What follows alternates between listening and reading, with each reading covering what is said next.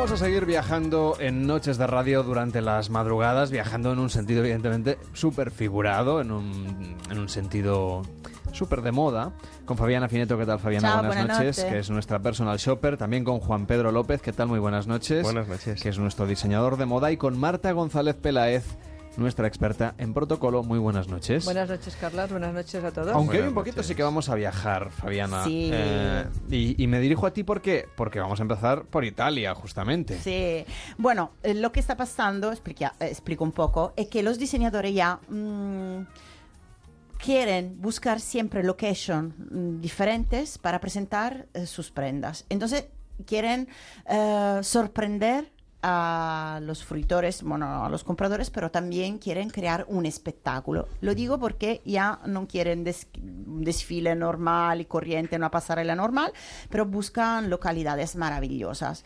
Una de estas ha sido, ha sido Nápoles. Dolce Gabbana para los 30 años de su actividad se ha ido cuatro días en Nápoles y ha creado eh, Nápoles, ha adquirido Nápoles, la ciudad del sur Italia, como escenario de sus pasarelas. Entonces, cuatro días de fiestas donde había desfile en las callecitas del centro histórico, ehm, eh, una fiesta a Castel del Lobo para, para saludar a todos los invitados, eh, invitados que han ido a coger eh, con aviones privados desde China, desde Japón, desde no solo compradores, pero también eh, fotógrafos, periodistas y luego han invitado personas del jet set internacional. Sofía Loren, por ejemplo, en- de Nápoles, pero eh, ha sido la madrina del evento. Eh, por la primera vez le han dado las llaves de la ciudad. Eh, figurativo, ¿eh? no sé si aquí, sí, aquí existe, también lo hacemos, pero sí. ah, vale. O bueno, no sé si se sigue haciendo, pero vamos, que es Pero en posible. Italia Sí. esas cosas gustan Se todavía. Se ha emocionado mucho. eh, ella es testimonial todavía de Dolce Gabbana. eh, digamos, han creado cuatro días de fiestas por la ciudad. Y la ciudad ha sido el escenario de, esos 30 años de actividad. Ellos enamoratísimos de, Nápoles han dicho que volverán. Y gracias a esto, Nápoles se ha puesto como en, eh, en- el escenario de todo el mundo. Pero no solo Nápoles, estamos hablando de Dolce Gabbana con los 30 años de aniversarios, pero también Fendi en Roma ehm, ha utilizzato Fontana di Trevi con una pasarela de cristal transparente ¿Y encima. qué han hecho con los turistas? ¿Los turistas de Roma? De la, fo- de la fontana. Fuera. Eso, así es. Bueno, han gastado 40 millones de euros para re- restaurar la fontana y ahora tienen, han tenido el derecho a pasear encima de la fontana Ah, como porque un ellos poco la han puesto Dolce- dinero. Sí, sí, han restaurado ellos. Ahora en Italia está funcionando tanto así. Como el Estado no tiene dinero, eso no lo debería decir, pero bueno. eh, Creo que no es un secreto, no es un Fabiana. secreto. Ah. que, que Aquí Italia- también, ¿eh? Aquí también pasa, ¿eh? Las marcas. Bueno, quería quería Vale. quedar con el secreto. Eh, marcas famosas, como por ejemplo Fendi ha restaurato la Fontana de Trevi, eh, De La Valle, eh, que Valle Verde, una, una marca también famosa de zapatos de marroquinería, eh, ha restaurato el Colosseo con su dinero, entonces no sé, me espero tarde o temprano un desfile también dentro del Colosseo. Entonces, eh, entidades privadas están eh, restaurando los monumentos de Roma, que son demasiados, y me doy cuenta que el Estado tampoco tenga tanto dinero para financiar Bueno, restauros. pero al final, La- por ejemplo, hay muchísimo dinero que entra por la vía turística justo justamente porque en Roma hay todos esos monumentos. Eh, que podría ser una inversión también. La Verdad, pero hay tantas cosas en que invertir eh, que los monumentos se quedan un poco, un poco atra- Abandonados. abandonados. Mm, La sí. fachada de la embajada de la Santa Sede española ¿Sí? la financió el señor Amancio Ortega. Ah, sí. Ah, Mm. mira, un aplauso En Roma, a. Zara. Fíjate. y, y entonces eso desfile fantástico por Fendi eh, con esas plataformas de cristal y las modelos que paseaban sobre, sobre, sobre el agua, un poco a la dolce vita. Eh, al final eh, también eh, el diseñador que... Karl Lagerfeld. Karl Lagerfeld Sí. ha salido acompañado con- eh, para, para saludar el público de Roma. Ahí también ha llegado gente de toda parte del mundo, ha sido transmitida en eh, Mm. los canales más glamurosos de Pero, por ejemplo, eh, Juan Pedro, tú Todavía no has eh, alquilado la Fontana de Trevi. No, pero a ver, yo quería estar escuchando a, a Fabiana. Quiero que me cuentes cómo se organiza No, un yo, he hecho, yo he desfile. hecho desfiles mm, con, con el 080 muy bonitos en sitios muy bonitos de Barcelona, tengo que decirlo que, o sea, he desfilado en el Salón del Tiney, en el Palacio Real, eh, pienso que sí, o sea, que, que aquí también se pueden hacer estas cosas.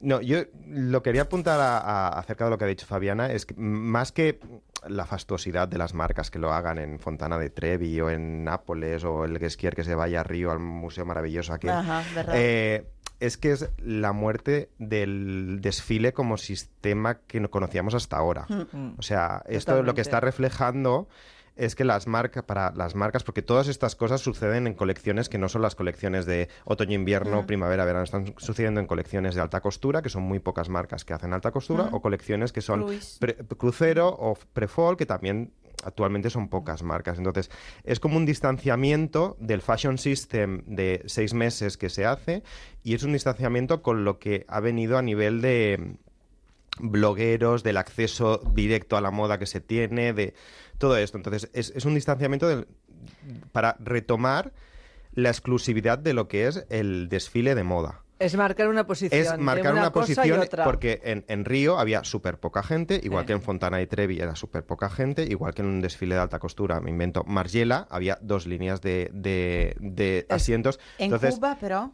en Cuba había súper poquísima gente en Chanel. Mm. O sea, mm, estamos marcando mm, Es un antes y un después. es la élite que quieren retomar las del- casas de del moda. diseño, porque claro. el desfile, como conocemos ahora, de que Londres tiene su semana de la moda, Nueva York tiene su semana. Es imposible absorber eh, 100 desfiles de moda en una semana. O sea, entonces, ellos están. Es, es- es la. O sea, actualmente.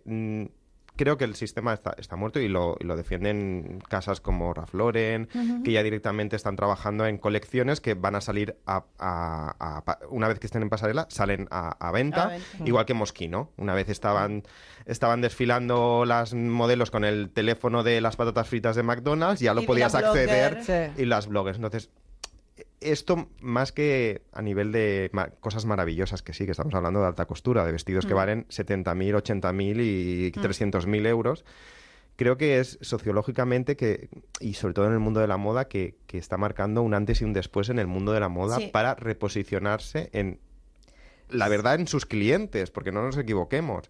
No todo el mundo puede vestir de Vuitton, no todo el mundo puede vestir de Fendi con las cosas que estaba presentando encima de la fontana. Entonces, ese nivel de poderío te está marcando una distancia también. Claro. Sí, sí. O sea, tengo el poderío para restaurar la fontana de Trevi, porque al final es Fendi Roma, la marca es Fendi Roma, es la marca por excelencia de Roma.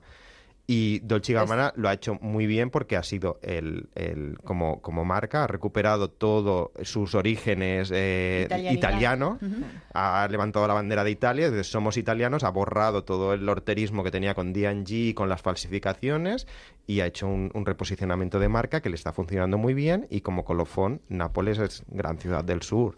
Es que eh, yo creo que es, eh, es una puesta en escena de un espectáculo, de un espectáculo de mucho nivel, junto con la marca de la ciudad, de la localización, porque es como una película al final, ¿eh? es la localización. Hay, ahora hay una nueva profesión que es la localización de los, de los, Claro. de los desfiles. De los desfiles, claro, pero es que al final son todos muy coherentes. Nicolás Claro. En el, en el museo que lo hizo en Río conecta perfectamente con su estética y con su mundo imaginario y creativo. Claro. O sea, igual que Dolce Gabbana conecta con, eh, con su con tanto todas las colecciones que ha hecho, porque te ha hecho la Sicilia barroca, Ah. la Sicilia bizantina, la Sicilia española, te ha hecho todas las Sicilias posibles, habidas y por Ya haber. se había acabado la Ya Sicilia, está. por eso ha pasado Sí, otro- ahora ya vamos al continente. Sí. Sí, y, y Fendi igual. Claro. Fendi pues es la, la casa de peletería por excelencia de Roma. Mm. Tengo que decir la verdad, me, mm, me ha sorprendido mucho que todas estas marcas estén buscando sorprender así tanto su, su que, que no es solo, según mi punto de vista, capturar y volver a llamar sus propios clientes, pero es como eh, dar, eh, enseñar sus potencias, ¿no? Su, Sí, su absolutamente. o sea, Chanel porque ha hecho un desfile, el primer desfile de moda en Cuba lo hace Increíble. Chanel. El día que entraba el primer crucero de Estados Unidos en Chanel. Sí. Pero lo ha hecho súper bien y lo ha hecho muy inteligente porque no, mira que Chanel se ha traído un, un iceberg de, de Suecia y lo ha plantado en el Gran Palais de París. O sea, eso es poderío a niveles de... Entre- cojo un cacho de hielo de un iceberg y me lo traigo. No, no, Es lo ha que hecho... Chanel lo hace siempre. Sí, pero yo pensaba, digo, a ver lo que va a hacer el loco este, porque Pero no, no, lo ha hecho súper comedido en aquella rambla, sin ostentación, la gente era súper contada, las modelos simplemente caminaban por encima Sí. de la rambla, no había nada. O sea, tú decías, vale, es lujo, esta, esta falda me va a costar 2.000 euros porque es Chanel, pero en ese momento no te daba sensación de que estabas viendo un desfile de lujo. Era, por, era por el atrecho. Era más sobrio, Era más- sobrio que, lujo, que Sí, pero era, o sea, el lujo Pero- era ser la primera marca Claro. europea que hacía un desfile en La Habana. Empezamos sobriamente para que no, se- no se vea que aquí No, y muy coherente con el, Claro. con el entorno en el que estaban, Sí, porque pero o sea, no me, hubiera parecido de mal gusto hacer claro. una demostración de poder en un país que todavía ostentar hay muchos pobres. algo- exactamente, ostentar O sea, la, la riqueza por la riqueza cuando allí no hay, gente que exacto, no tiene ni para entonces eso me parece, me parece inteligente. O sea, por un lado, soy la primera marca, pero por otro lado, lo voy a hacer de una manera que no moleste y que no distorsione el ambiente en el que estoy. Bueno, Sí, sí. eh, Carla es un Es- en es- eso es- es muy inteligente. Es muy inteligente, es un hombre sí. inteligente que luego te guste o no te Mm. guste es algo subjetivo. Y por pero- ejemplo, en el mundo de la moda, ahora que estamos en la sociedad digital, además de las Instagramers y las bloggers, y los bloggers e Instagramers, que supongo que también habrá hombres y chicos que se dedican a esto, eh, ¿en qué estáis notando, por ejemplo, que eso está cambiando? En el sentido, sobre todo, de la exposición pública, ¿no? Es verdad que se piensa mucho para la televisión, las revistas y la prensa en general los grandes desfiles, ¿no? Además de la prensa especializada y obviamente eh, la gente que va invitada al evento propiamente. Pero al final lo que las marcas quieren es salir en el telediario y en los programas de moda, ¿no? Em, porque eso es lo que hace que la marca crezca, que la gente No, la conozca. mm, las marcas quieren vender. Bueno, exacto. Como paso previo para la venta, evidentemente. Que no Sí, sí. siempre significa salir en el No, que me refería a salir en el Notoriedad telediario para y- que la gente luego vaya y, y penetración compre. en los públicos. Claro, claro, sí, me refería a, a, lógicamente, un paso previo antes de eh, la conversión a la venta. Ahora con Internet, claro, el futuro de los desfiles de moda, ¿cuál será? Porque ya mm, las nuevas generaciones cada vez ven menos la televisión convencional y están más horas frente a Internet. De hecho, hay... Y eso em, también puede hacer que se cambie la el manera de, desfile, de desde ver mi un punto de vista de, de profesional, Por eso, punto por eso. Está, eh, está empezando a morir. ¿Tú Como- crees? Yo sí. Yo estoy de acuerdo. eh, Está, está cambiando lo que tú Está has empezando a morir porque puedes hacer Sí. un desfile virtual, que te lo monten eh, Mm. con modelos virtuales. De hecho, hay ejemplos como Victor and Rolf que ya hicieron con una solo modelo la presentación de una colección que montaron un vídeo y era totalmente virtual, con Mm. una pasarela virtual que estaba hecho en un croma y que simplemente se lanzó a prensa este vídeo. Eh, ¿Y qué tal? ¿Qué ha ido? Súper bien. La modelo, claro, no cogieron cualquier modelo, cogieron a Shalom Harlow. Sí. Ah. Eh, pero que es una idea que decir, me gasto el dinero en una modelo, me evito eh, montaje. atrechos y todo esto y, y me lo invierto o a nivel, claro, es mucho me- menor el, el impacto y, y lo hago para prensa, ¿sabes? O sea, el desfile como tal, Pero es solo para prensa, Sí. porque sabes Porque- que pienso que un desfile hoy en día no es solo un desfile para mm, pero eh, es que enseñar creo que las marcas están huyendo del concepto desfile acto social. Claro, pero está, está Pero esto es- y está el, el gran, el- entonces está el de la elite, están los, los dos, los Pero es lo que la dos- élite quiere, porque si tú estás invitado a un desfile, vuol dire que en la sociedad tú cuentas algo. Entonces, no creo que va nunca irá a morir, porque la gente lo que quiere es estar presente en el front row, a ver el desfile y los diseñadores estarán. es- Luego Está- organizarán está otros obsoleto. eventos. De verdad, Sí, es- está eso es obsoleto. para, para, mm, Desde mi punto de vista cuatro- está obsoleto. Para cuatro. El resto, es- eh, yo creo- estoy de acuerdo contigo, está, está cambiando. La, está porque se, evolucionando. porque se ha no, no quiero que bueno se ha prostituido sabes un desfile Se ha ahora es se ha vulgarizado. vulgarizado Está demasiado vulgarizado. Y esto, Es así. Pero lo que han querido los diseñadores, porque lo que venden es una blogger no que, lo que han querido lo que se han querido ido un las poco, ¿eh? marcas Eh. las marcas grandes Sí, no los diseñadores, que pero las marcas, eh, tiene razón. un diseñador lo que quiere es exclusividad Sí, que lo sí. traten a- sabes al final los grandes desfiles de es que ni Chanel el último desfile que ha hecho de alta costura de Chanel ha sido el concepto el atelier de Chanel El de- atelier, el el, taller y era. Mm. súper pequeño el sitio, aunque lo hacía en el Gran Palais. O sea, estamos Sí. yendo de hacer Sí. que el Gran Palais lo llenaban ah, entero, la nave central, y te hacían una- un desfile inspirado en el mar. ¿Estás y te- hablando de alta costura? de, de, de, de preta por té. Estoy Ah. hablando de, de- de miles de personas en un desfile a pasar a cientos de personas. Mm, eh, ya esto, desde mi punto de vista, que la- habrá marcas como yo, pues, no sé, Levi's, eh, algunas marcas de gran eso- es difusión otra- Es otra, línea. que, que harán que harán desfiles así, y tal, ¿verdad? pero el desfile de moda como tal eh, de las grandes marcas creo que se están caminando hacia otros derroteros. que- io veo che están buscando eh, alternativas como encontrar otras locations, espectáculos de cuatro días como en Río, con todos los diseñadores y todos los fotógrafos, o como en Nápoles. Pero eh, eh, la Semana de la Moda de New York, la Semana de la Moda de Milán, la Semana de la Moda, no, no cambiarán demasiado, porque ahí hay todo el jet set que quiere... em, Pero, más vamos a ir a industria. O sea, eh, estamos Más- yendo hacia un momento industria en el que el desfile se...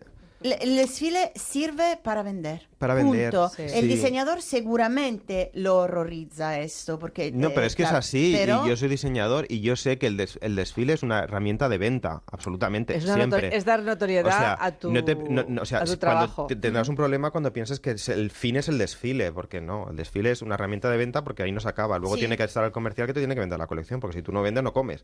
Es así. Pero y ya se venderás acaba mucho el más trabajo si maravilloso está- de diseñar Es el ropita. escape- En el front row están sentadas Sí. Kate Moss, eh, Chiara Ferragni, entonces la foto que sacan es que esas cuatro famosas Pero están ahí, eso se- entonces... Fabiana, se ha abusado tanto que estamos llegando a un Se ha- momento que estamos huyendo de eso. Se ha vulgarizado, se, Se ha ha hecho como el vulgarizado. low cost, ¿no? Un poco, el- el- claro. ya, ya no... O sea, ya las blogueras hay quedarán cuatro y que se han reinventado ellas como blogueras, pero el, term- el, el concepto de chica bloguera es- está obsoleto. Ha sido, ma- ha sido Sí. una ¿Y- ¿Y, masificación qué va a venir tremenda. después de todo esto?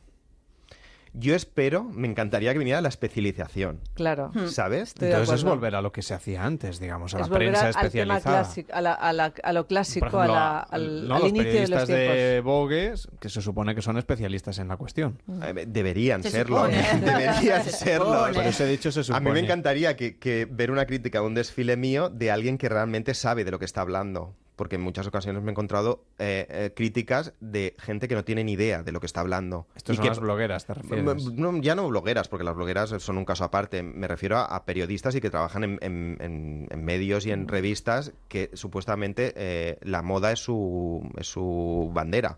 Entonces, mm, Pero a lo me mejor encantaría... También hace falta un poco de formación en lo que es moda, porque uno, el periodista, a lo, a lo mejor lo han, lo han puesto ahí porque han dicho, ¿tú qué haces moda? ¿Te gusta la moda? Bueno, Sí. pero porque se Pero ha tú visto tienes que siempre la saber moda como algo Tienes que saber de- de tejidos, tienes que saber de muchas cosas para poder hablar De- de una tantas colección. cosas. Claro, pues yo digo, de muchas cosas. Es una cultura que tú tienes que tener para poder mm, hacer una buena crítica de Pero ese- esto, esto es a lo que ha llevado el- Claro. en este país, por lo menos, comparar eh, la crítica de moda con la crítica social. O sea, no es lo mismo. O sea, no, no me metas en el mismo saco hablar de los amores del Equio con un desfile de, de- de moda. Claro, pero como luego invitan al Equio al desfile de moda, entonces ahí ya hemos hecho un totum revolutum que para, ahí... para el diseñador, o sea, yo entiendo Estoy de que para la contigo. marca todo esto, pero el mensaje no tiene que ser eso, porque Ya. tú me tienes que hacer una crítica de lo que has visto en la pasarela, de que si es coherente, no es coherente, si los tejidos son adecuados, no. O sea, no me lo mezcles Mira, con, con hay, lo otro. hay cosas que a veces, la, eh, según qué noticias, es más noticia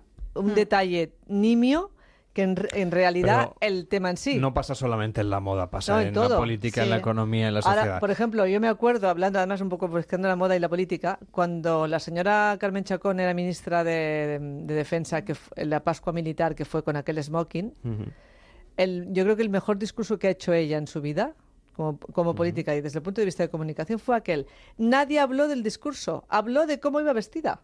¿Eh? Bueno, Por es ejemplo, que, eh, pues es un poco mucho la, que- la- la mezcla de que dónde está la línea, que vamos a, que vamos a hablar del, del discurso de esta señora, que esto a lo que se dedica es a esto.